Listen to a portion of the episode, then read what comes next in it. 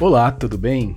Neste episódio do Break Estratégico, a notícia é Economia e Mercado Imobiliário, Perspectivas e Desafios para 2023. Eu sou Márcio Norberto, jornalista, e apresento alguns destaques sobre este assunto que foi também abordado em um webinar realizado pela Brain no mês de fevereiro.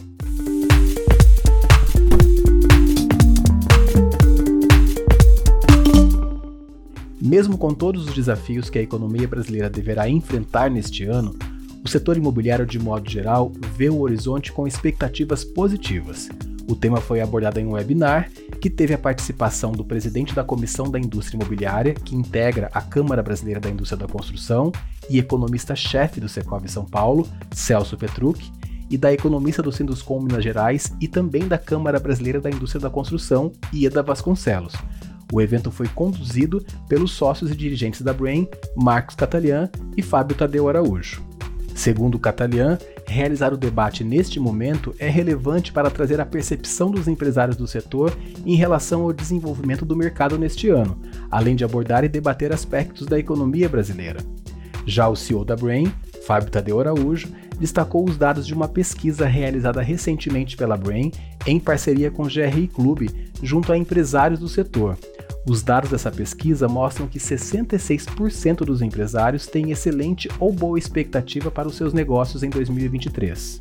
De acordo com Vasconcelos, as expectativas são positivas para o setor imobiliário, mas haverá também os desafios que a economia brasileira nos coloca, assim como ocorreu em anos anteriores.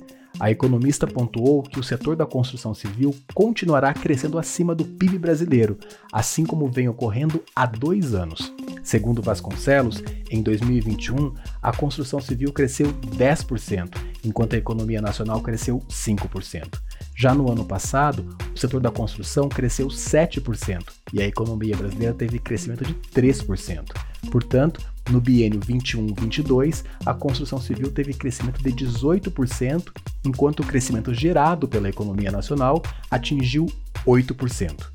Ainda segundo ela, esses dados não representam um céu de brigadeiro, mas sim refletem a recuperação das perdas pelas quais o segmento passou no período de 2014 a 2020. Segundo o Petruc, as expectativas para o setor imobiliário e da construção são positivas no ano em curso, porque o segmento é resiliente.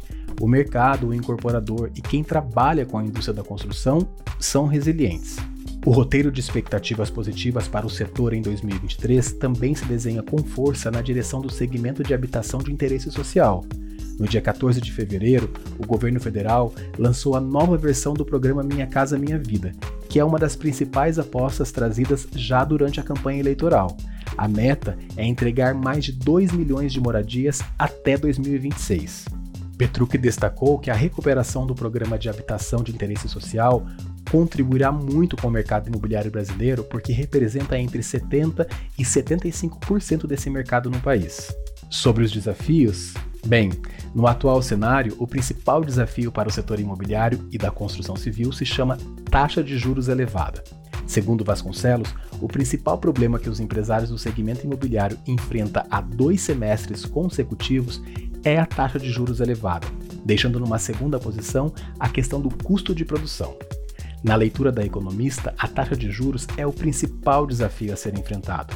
Segundo Vasconcelos, a alta taxa de juros, além de influenciar na questão do financiamento imobiliário, influencia também no desempenho da economia e, nesse sentido, no seu menor dinamismo.